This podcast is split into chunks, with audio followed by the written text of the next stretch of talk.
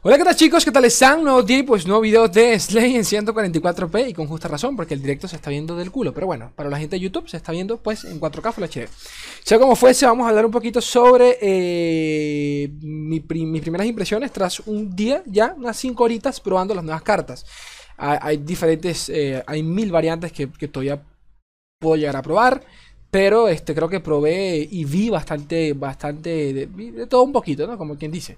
Galio, Nar, eh, Galio bastante. Yo creo, que, yo creo que Galio fue tranquilamente la sorpresa del día de hoy. Eh, porque por las encuestas y por su propio feedback me di cuenta de que Galio fue uno de los campeones que más los decepcionó, pero al mismo tiempo más esperaban. Eh, un punto medio, yo también entiendo de que muchos esperábamos que Galio estuviese relacionado con el tema de la antimagia, pero de algo creo que no me equivoqué en lo absoluto, es que Galio, si bien no me parece malo, pero si es lento. El dragón y el kit de las cartas de Gale me parecen jodidamente eh, rotas. Eh, capaz. Capaz de decir roto es exagerado de mi parte, sabiendo que hay counters tan puntuales por parte de Noxus y de Fletcher, sí. Pero aún así, si tú no tienes, si no tienes forma alguna de silenciar o de quitar o de matar directamente con, por, por medio de un removal a las cartas con formidable, estás jodidísimo al dragón de la montaña no la mata mm, ni el coño de su madre, no lo mata nada en esta puta vida. Así que... Creo que sí, sí me parece peligroso. El escudo de Durán, ya lo, hemos, ya lo he comentado miles de veces, no tiene ni sentido que esta carta exista en una región como Demacia, eh, pero entiendo que la limita mucho a que solo se utilicen en el arquetipo de, eh, de, los, de, los, de los formidables, porque yo creo que en un mazo convencional, en un Bannerman, no te armarías esto, sabiendo que tienes el Sharp Side que, te, que cumple mucho más con tu objetivo que es pasar daño. Pero eh, del resto... Del resto me parece muy bien, muy bien. Muchas de las cosas que creo yo que pasamos por, por alto cuando, cuando, va, cuando baja Galio es que, primero, Galio por sí solo cuenta para su pasiva, para su evolución, mejor dicho. Y Galio también bufea toda la mesa. Entonces, eh, no tomamos en cuenta que si tenemos una mesa bastante llenita y pesada, todos y cada uno de tus bichos reciben un bufo de más 3 de vida. Sumado a todo lo que representa Galio al tener ya 8 de vida. O sea que me he dado cuenta y bastante de que en casi todas las partidas Galio baja en curva y baja prácticamente que evolucionado. Ojo, por lo menos durante estas partidas. No dejan de ser primeras impresiones. Porque la gente cree que estos son. Esto es este. Eh, esto es así ya, ¿de acuerdo? No, nada que ver. Esto puede cambiar el día de mañana. Ya veremos cómo, cómo se adapta la cosa mañana sabiendo que Ari ya no existe. Bueno, no es que ya no existe, pero entre comillas no se va a ver del todo. Entonces, eh, eso. Sobre NAR. Sobre NAR. Y creo que por allí, por allí alguien me preguntó, es la este en el Pin City. Eh, NAR en comparación con TF. Creo que fue Crack Crack o lo Pinset. Este, diferencias para el agro. A ver, definitivamente Nar es un campeón para agro, para mazos agresivos como, como Pin City, cualquier mierda Vandal City que lo que pretende es pasar daño eh, a cara y, cerrar la partida con, con Burr, ¿no? De allí que el propio Nar pues te crea un palito, eh, te crea un palito pinchador. Eh, si bien es cierto, Nar en, en, curva tampoco es tan atemorizante. El tema es cuando para la siguiente ya lo tienes transformado. Que sea un 6-5 con abrumar y ataque rápido no tiene sentido. O sea, el abrumar te lo paso, te lo compraría. Pero cuando le metes ataque rápido ya es una carta imparable. O sea, ya tienes que invertir el doble recursos para quitártelo encima. Y eso sí me parece eh, demasiado castrante, la verdad. Y, bastante. O sea, que te cagas. El value me recuerda un poco a Zoe.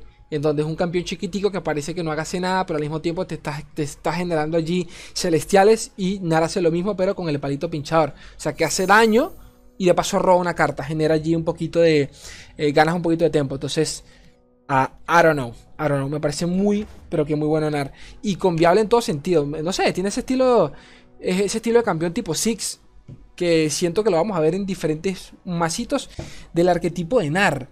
De los bichos de NAR, yo creo que todos me han gustado. Todos, a excepción de, por ejemplo, el sapo motivado no me parece la gran cosa. El mini T ¿Dónde está la carta que, para, para que ustedes la vean? El, por segundo no la vio en partida. El Mani, ¿cómo se llama? El Mani, el Mini T, el Mini T. Eh, definitivamente la vamos a ver en decks de Bundle City, medio controleros, que se, o sea, medio counters de, de, mazos controleros. ya tenemos los viajeros apáticos y ahora tenemos esta carta que no tiene ni sentido. Si el man no la va, si el man no tiene cómo matarla en curva, es un problema pesadísimo. Pesadísimo esta carta. Pero que te cagas. Sobrudir. A ver, sobrudir. Y por último hablamos un poquito de, de, de, de Mamita Yumi. Sobreudir. Huir me gusta.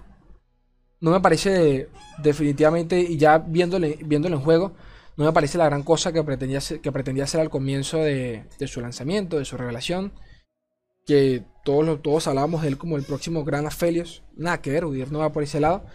Eh, como pudimos ver en todas las, en, todas las partidas, definitivamente eh, la, posición, la posición, el cambio de posición más, más maldito es el del oso, ¿no? Eh, disculpen, el de jabalí. La regeneración es muy hija de su puta madre en una región como Flareor, en donde sus bichos apuestan más por la vida que, el daño, ¿de acuerdo? En donde cuentan con abrumar, que cartas tengan regeneración y vida, es nada, es que te cagas. De verdad que el resto, creo que sin exagerar, no habré, creo que no sé, habré visto una partida en donde me lanzaron, por ejemplo, la posición del tigre, eh, del, del garra mejor dicho. Porque el resto en ningún momento utilizaron otra. Entiendo que es flexible y que se presta para eso. Por ejemplo, la posición de la última. ¿Cómo está la última?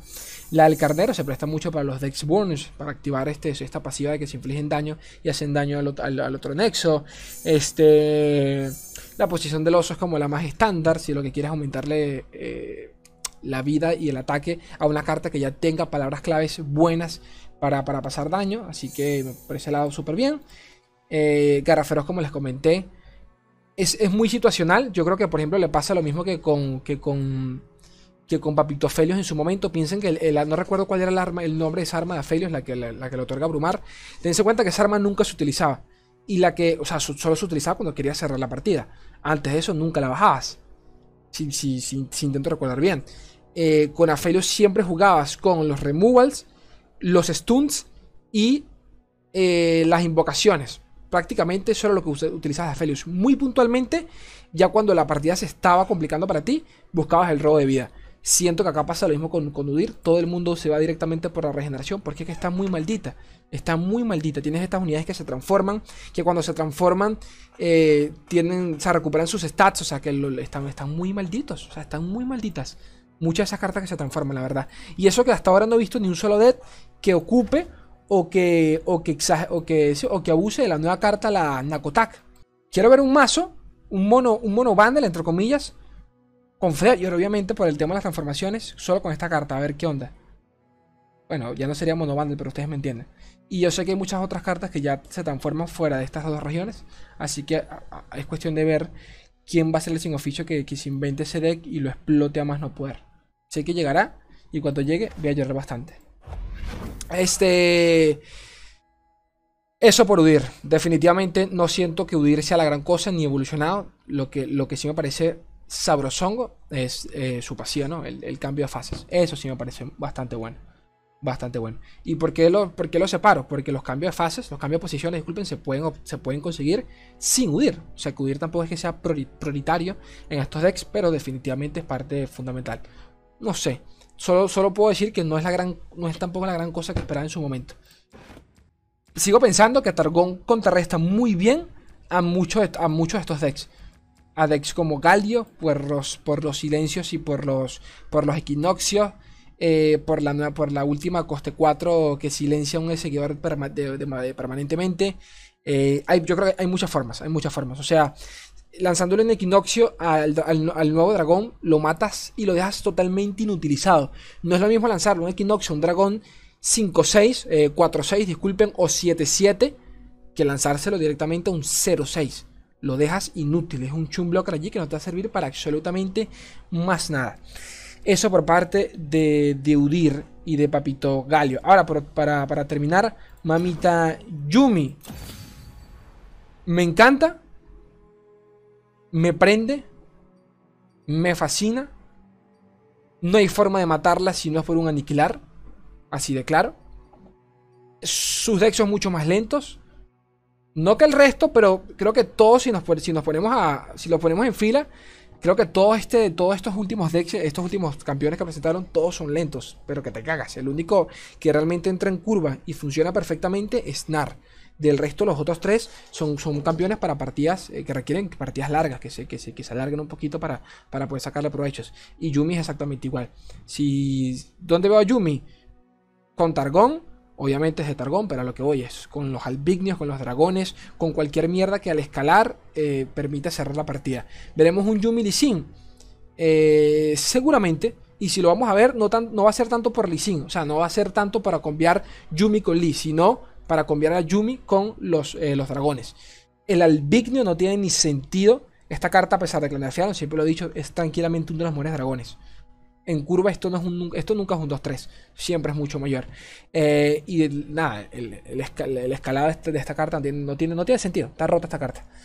Yumi, entrando acá, lo, lo, veo aún más roto, de verdad. Que no, que no consigan forma de matarla me parece, me parece... Que no haya forma de matarla me parece muy tóxico. Y eso que todas las partidas las he jugado yo. Y la veo y digo, qué asco, qué asco Yumi. Está de los, de los seguidores de Yumi. El... Creo que también son muy dependientes según, según en qué partida lo vayas a usar. Los seguidores son de Vandal City, los féricos, disculpen, están por acá. Los veo muy dependientes según qué partida los vayan a usar. A ver si lo pongo acá, férico. ¿Me sale esa? ¿No? Tampoco, hijo de tu puta madre. Acá están están los potentes, los que, los que me interesa mostrar. Eh... Pero hermano, este buscador no sirve para ni mierda, Dios mío. Busco algo y no me sale un coño de tu madre. Verga, la puta que te remilparió. Es arcoiris, que de nuevo tú no dirás, bueno, Slay, pero es una unidad coste 4. Pero claro, no me jodas, esto es un hechizo, brosito. Esto no es una unidad. Esto le estás dando evasión permanentemente. Le estás dando un bufo de más 2 de daño y uno de vida por 4 de maná. Punto final. Esto es un hechizo lento. Veanlo de esta forma. Estas no son unidades. Si las utilizas como unidades es porque, por dos cosas. O estás malditamente desesperado y necesitas bloquear. O segundo, la vas a bajar para montársela encima y ya. O sea, para montarle otra unidad con, con, con unir encima y ya. Eh, más de una vez creo que me vi la necesidad, no, me vi la necesidad, más no lo hice, de bajar a Yumi para, para, intentar carrilear la partida con Yumi en mesa. Pero es, una pérdida potencial hacer eso. ¿De acuerdo? Otra cosa que yo desconocía que funcionase de esa forma. Yumi conserva los bufos. Eso me parece muy roto en la puta vida. O sea, es necesario bajar a Yumi en curva para que empiece a estaquear los bufos. Que te matan al bicho en el que está montado Yumi. Me sale a culo. La saco, la saco allí y la pongo en otro lado. Y los 3, 4 de bufos que tenga el campeón, o sea, que tenga la campeona ya estaqueados, se lo va a llevar a otro lado. Eso me parece rotísimo. Porque independientemente de donde pongas a Yumi, todo lo que toque va a estar repepiado, va a estar re fuerte. No sé. Eso me parece muy... Eh, muy maldito. Me parece muy tóxico eso. Un poquito. O sea, necesito. De no, necesito verlo. Porque. Si bien es cierto. Yo creo que mañana, acá entre nos. Todos jugamos eh, arañitas y nos va a ir muy bien. Y se los puedo asegurar. Acá entre nos juguemos arañitas mañana. Las 24 horas. Y creo que todos nos vamos a encontrar mañana mismo en Maestro. Pero obviamente yo sé que ustedes no, que no son de ese tipo de gente. Yo tampoco lo soy.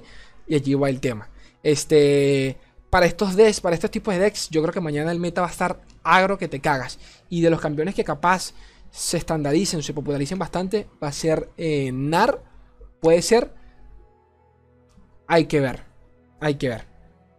Quiero ver por, por, dónde se decanta el meta. Si, si, va a ser por Galio. Porque si se termina decantando por, por ese tipo. Sí, por, por, por, por Udir, por Galio. Noxus aparecer, lo mismo que he comentado mil veces. No, es like que hay mil hechizos que le hacen counter a Galio. Claro, pero si Galio es un tier B, ¿quién coño va a usar esos hechizos? Nadie. No vas a meter un hechizo para contrarrestar un solo deck que capaz no se ve en todas las partidas. Entonces, si, si se vuelve meta, de alguna forma u otra, un sólido tier A, Noxus va a estar por todos lados, junto con este Flayer y Targón, muy seguro. Flayer no la meto tanto porque sinceramente eh, hay que ver cómo, cómo termina rindiendo, porque Flayer ha estado bien bastante muerta. Pero Targón con los hush, con los silencios, te destrozan un galio, pero que te cagas. Que te cagas. Eh, les voy a dejar estos mazos en la descripción, ¿de acuerdo? del video en cuestión, para que, para que se guíen por allí. Eh, para, que se, para que se guíen por allí. Para que mañana tengan cositas que probar. La verdad es que todo me gusta. Sinceramente todo me gusta.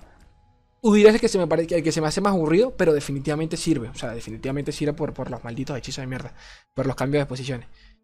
Todo me encanta. Este set lo, he disfrutado, lo he gozado bastante. La verdad que sí, bastante, bastante.